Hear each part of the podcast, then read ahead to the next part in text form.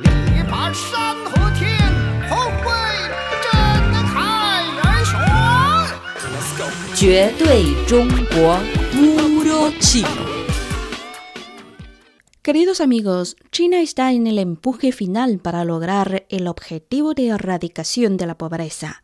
La nación ya ha entrado en la última fase para alcanzar su primer objetivo centenario de construir una sociedad modestamente acomodada en todos los aspectos para este 2020. Bajo el liderazgo del Partido Comunista de China, toda la sociedad trabaja contra el reloj y se han registrado enormes cambios en las zonas pobres. Hoy les invitamos a escuchar un reportaje del grupo de medios de China titulado Camino a la prosperidad de los criadores de ostras de Guangxi.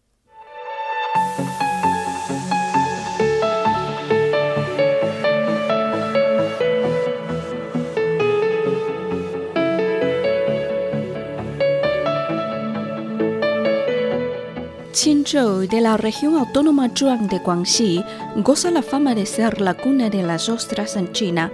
Ocupa el primer lugar en el sur del país en sentidos de la superficie de ostrales, producción de ostras y cultivo de semillas de este crustáceo a través de la implementación de proyectos de elevación de las industrias destacadas locales.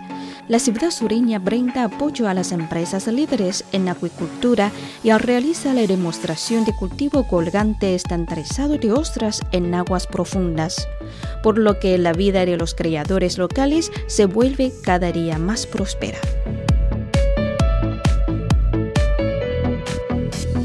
En Maowei-hai, mar interior semicerrado de Qinzhou, con una salinidad moderada de su agua, se cultivan ostras que tienen el nombre de la leche submarina.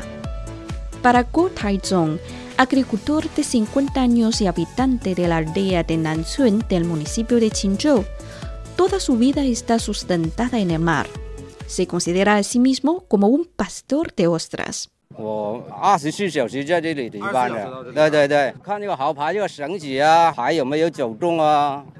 Estoy aquí 24 horas al día vigilando las islas de ostras para evitar que sean robadas o llevadas por el viento fuerte. Es complicada la situación sobre el mar, por eso se necesita una persona específicamente dedicada a esto y yo soy esa persona. Anteriormente co-creó ostras enfrentando él solo problemas de gran inversión y altos riesgos.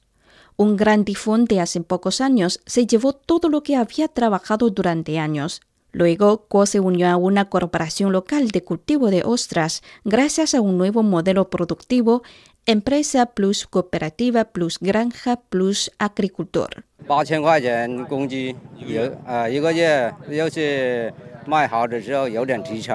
Me dan 8 mil yuanes de salario mensual y en la temporada de cosechas hay comisiones. De esta manera puedo tener unos 100 mil yuanes de ingreso anual. Solo necesito cumplir con mi deber y no corro riesgos.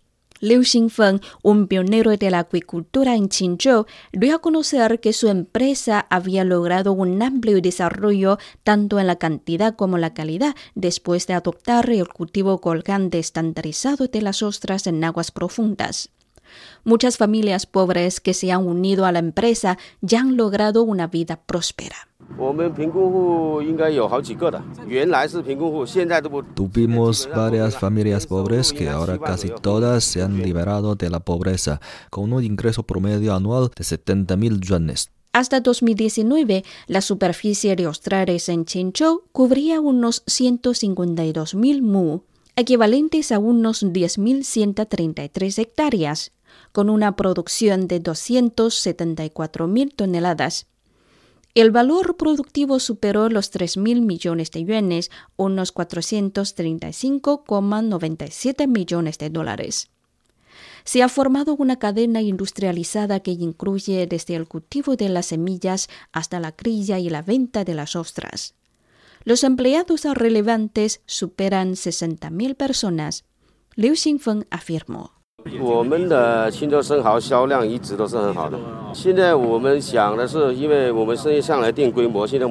Las ostras de Qinzhou se venden bastante bien. Como ahora nuestra producción ha alcanzado cierta escala, Hay que ir al mar abierto y aumentar inversiones para elevar la tecnología. Planeamos invertir 13 millones de yuanes este año. Amigos, ha sido un reportaje del grupo de medios de China titulado Camino a la prosperidad de los criadores de ostras de Guangxi. Noelia Xiaolin les agradece la compañía. Hasta la próxima ocasión.